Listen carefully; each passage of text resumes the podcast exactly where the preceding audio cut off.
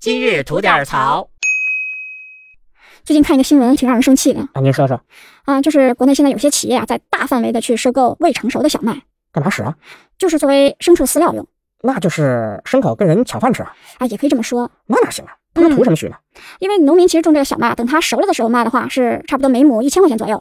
但它如果是说作为饲料卖的话，是每亩可以卖到一千五百块钱。嚯、那真是贵了不少啊。嗯但说实话，咱们有些事情也不能光看经济利益，对吧？嗯，尤其像粮食这种国之根本、人之根本，有些事情还是要管控一下的。对，尤其现在大家也都知道啊，国际粮食也都是供应紧张。那我们好不容易袁爷爷让我们实现了这个小麦自由，结果这事儿一闹吧，回头我们又会产生了一个粮食安全问题。